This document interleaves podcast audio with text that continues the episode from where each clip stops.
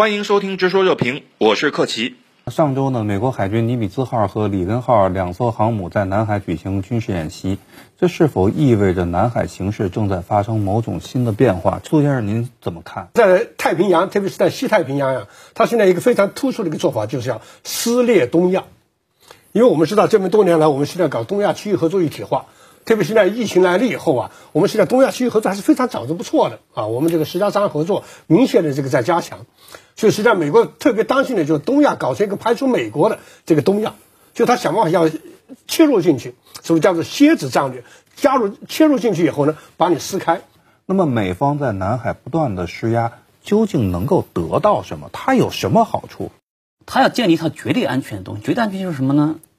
我可以打你，你你你你最好没有能力还手，你有能力还手，就是对我的挑战。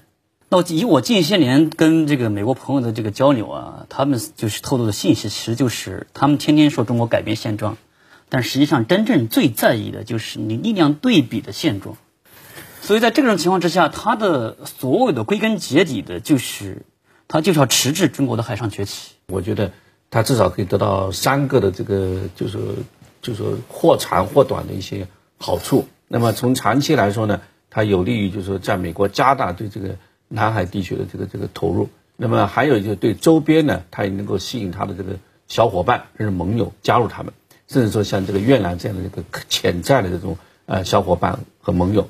那么第三呢，就是希望在中国周边呢形成一种啊合力和压力，扰乱你的这个这个。呃，国内的一些稳定的情况，扰乱你的一些心理。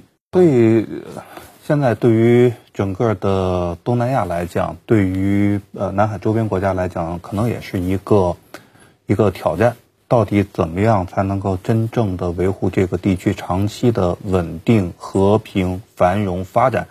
大家应该有一个明确的认识，不要去做美国的马前卒。美国人把你拱上去了。但是拱上去了之后，他可能撤了梯子走了，到时候你在那个位置上下得来下不来，就是你自己的事情了。对于中国来讲啊，其实并不想把当前的国际格局推倒重来。现在真正在破坏当前国际秩序的，恰恰是美国自己嘛。那么这可能呢，又是我们不得不面对、不想面对，但是不得不面对的一种情况。那么在这种情况下，我们究竟应该怎么来面对呢？吴先生，全球化进程确实受到一定的阻碍。另外，国际体系包括国际秩序都要一定的破坏，这是个趋势，而且美国可能会加大这种对这种破坏程度。那所以在这种情况之下，我觉得就是我们还是要首先要做好自己，发展自己的实力，另外要尽大可能的保持开放。你美国不跟我开放，我上其他国家开放，要把中国完全排挤出国际体系和国际秩序中间，根本是做不到的。全球化推动呢，其实呢，这次新冠疫情呢，其实呢，比如说就跟我们跟非洲的。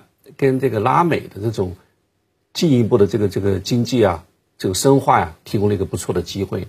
因为在接下来一段时间呢，美国因为内政的原因啊，无论是政府的这个更迭，还是内部的这种呃文化战争的这个这个加深，都可能注定了表明美国对外的注意力啊，跟力度都是有限的。在某些局部的地方，应该还说还是有机会的，还是有这个机遇的。我们能不能抓住这个机遇呢？其实对我们的这个能力呢，规划呢也是一个考验。所以啊，只要有智慧，任何危机都可以转化成为机遇。如果要是欠缺智慧的话，什么好牌都会打成一把烂牌。好，今天就讨论到这里，感谢您的收听，我们下期再见。